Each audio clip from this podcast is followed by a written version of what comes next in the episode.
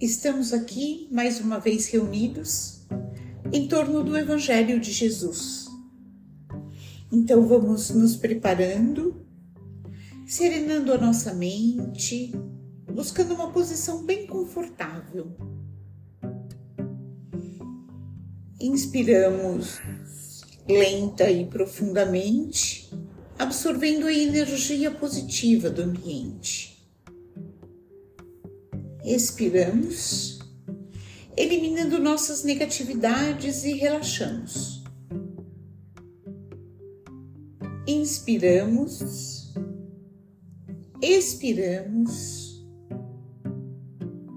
e relaxamos mais. Vamos nos concentrando no nosso ambiente, nos sintonizando com os amigos espirituais que já estão aqui presentes e que darão sustentação ao nosso Evangelho. Nós nos irmanamos física e espiritualmente no mesmo ideal, o bem maior. Saudamos aos nossos mentores individuais, agradecendo pelo amparo que recebemos Saudamos as equipes de higienização, proteção e defesa de ambientes. Vamos acompanhando mentalmente essas equipes que percorrem cada cômodo das nossas casas, limpando paredes, tetos e chão, removendo todas as negatividades, queimando os miasmas, desfazendo as formas pensamento e nos ligamos em seguida ao mentor do nosso lar e também aos mentores responsáveis pelo nosso Evangelho e suas equipes, agradecendo todo o auxílio e fortalecimento que recebemos a cada semana. E dessa forma, chegamos aos planos de Ricardo e os cruzados, sempre atentos à segurança e guarda das nossas casas pedimos que eles reforcem essa segurança. E protegidos por esses soldados, vamos até os planos dourados de Ismael, o anjo tutelar do Brasil, cuja missão é a evangelização do povo brasileiro. Nos colocamos à sua disposição para auxiliá-lo nessa difícil tarefa. Ismael nos acompanha até os planos de nossa irmã Maria de Magdala, exemplo maior de reforma interior. Pedimos que ela continue a inspirar a nossa própria reforma. E com Maria de Magdala, seguimos até os planos de Maria de Nazaré, nossa mãe maior. Maria nos recebe e nos envolve em seu manto azul de luz. Pedimos que dulcifique os nossos corações, aumentando nossa capacidade de amar e perdoar. Maria nos convida para irmos ao encontro do Mestre Jesus. O Mestre já nos aguarda.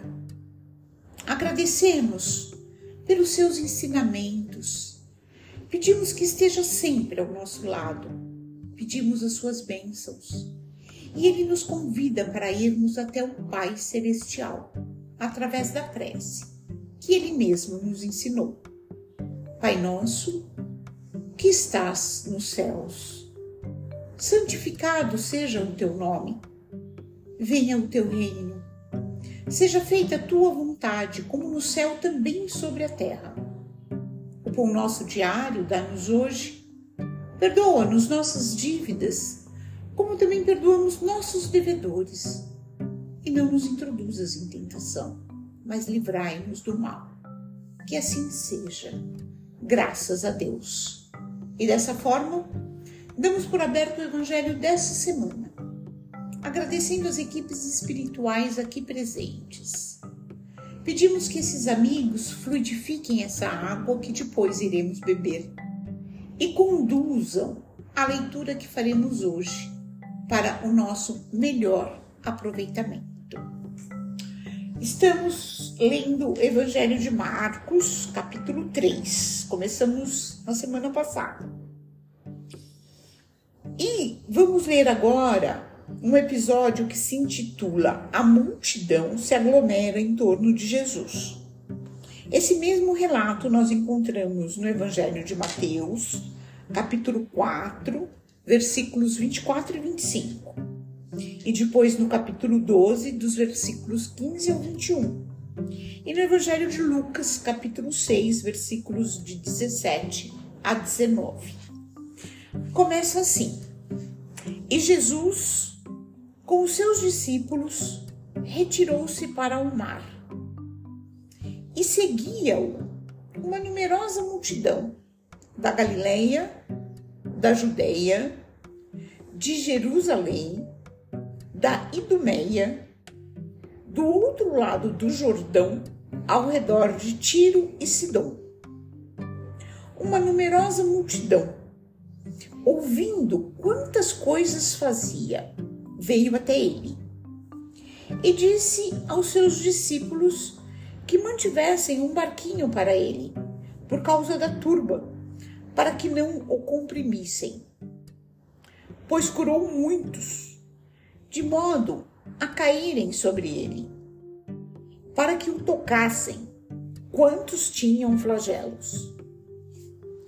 E os espíritos impuro, impuros, assim que o contemplavam, precipitavam-se sobre ele e gritavam, dizendo: Tu és o Filho de Deus. E advertiu-os muito para que não tornassem público. Bom, esse esse trecho, né, do Evangelho de Marcos permite que a gente tire várias lições. E podemos aplicar essas lições em nossas vidas hoje. Então, se nós refletirmos sobre esse trecho,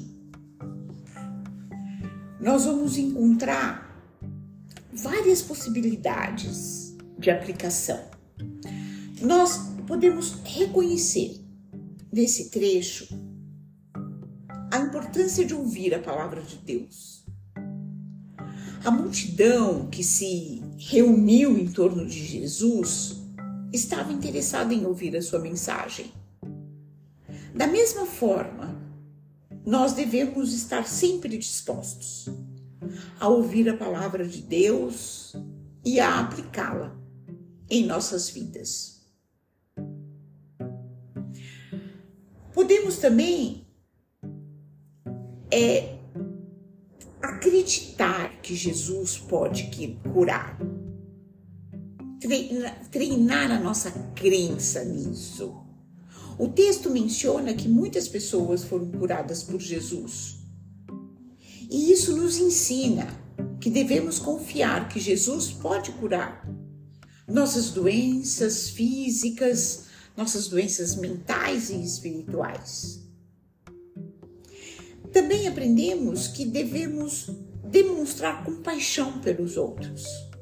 Jesus se importava com as outras pessoas e se preocupava com a multidão que o seguia. Da mesma forma, devemos demonstrar compaixão e preocupação pelos outros, especialmente aqueles que estão passando por dificuldades. A humildade Jesus pediu que sua identidade não fosse divulgada. Isso nos ensina a ser humildes e não buscar glória, glória pessoal ou reconhecimento pelas nossas ações. E por último, ter fé em Jesus como Filho de Deus. Os espíritos malignos reconheceram Jesus como Filho de Deus e isso nos ensina a ter fé em Jesus como nosso Salvador e a reconhecer sua divindade. Em resumo, O relato do Evangelho de Marcos, nesse capítulo 3, desses versículos de 7 a 12, nos ensina a ouvir a palavra de Deus, confiar em Jesus, demonstrar compaixão pelos outros, ser humildes e ter fé em Jesus como Filho de Deus.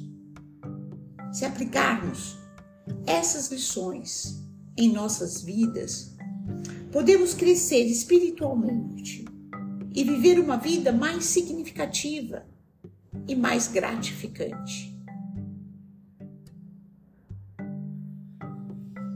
Então, com essas reflexões, com esses aprendizados, nós podemos voltar à sintonia do início do nosso Evangelho.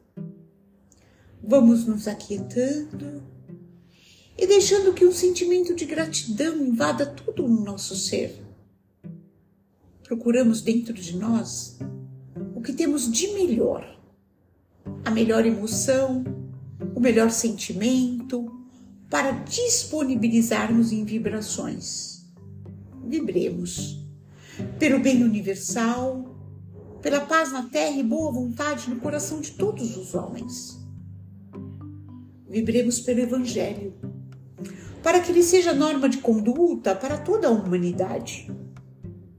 Vibremos pelo Brasil, seu povo e seus dirigentes. Vibremos por todos os sofredores, encarnados e desencarnados. Vibremos por todos os lares da terra, em especial por aqueles que passam por dificuldades, que possam ser assistidos. Vibremos pelos nossos irmãos que perambulam, pela, perambulam pelas ruas sem um teto, sem alimento e muitas vezes sem família, que eles possam ser auxiliados Vibremos pelos nossos irmãos desencarnados que chegam ao plano espiritual, que eles possam ser acolhidos, conduzidos às câmaras de refazimento, orientados e esclarecidos até que estejam prontos para se apresentarem a Jesus. Vibremos pelos nossos familiares, parentes e amigos. E vamos deixar em aberto uma vibração para que o plano espiritual a utilize onde ela for mais necessária. E vamos pedir licença ao Pai para vibrarmos por nós mesmos, para que se cumpra em nós a sua vontade. Vamos agradecendo as equipes espirituais aqui presentes, pedindo licença para encerrarmos o nosso Evangelho com a prece que Jesus nos ensinou. Pai nosso, que estás nos céus. Santificado seja o teu nome. Venha o teu reino. Seja feita a tua vontade, como no céu, também sobre a terra. O nosso diário dá-nos hoje. Perdoa-nos nossas dívidas, como também perdoamos nossos devedores. E não nos introduzas em tentação, mas livrai-nos do mal. Que assim seja, graças a Deus. E dessa forma, damos por encerrado o Evangelho de hoje, combinando de estarmos juntos no mesmo horário na próxima semana. Que Jesus nos ilumine. Um abraço fraterno em todos vocês.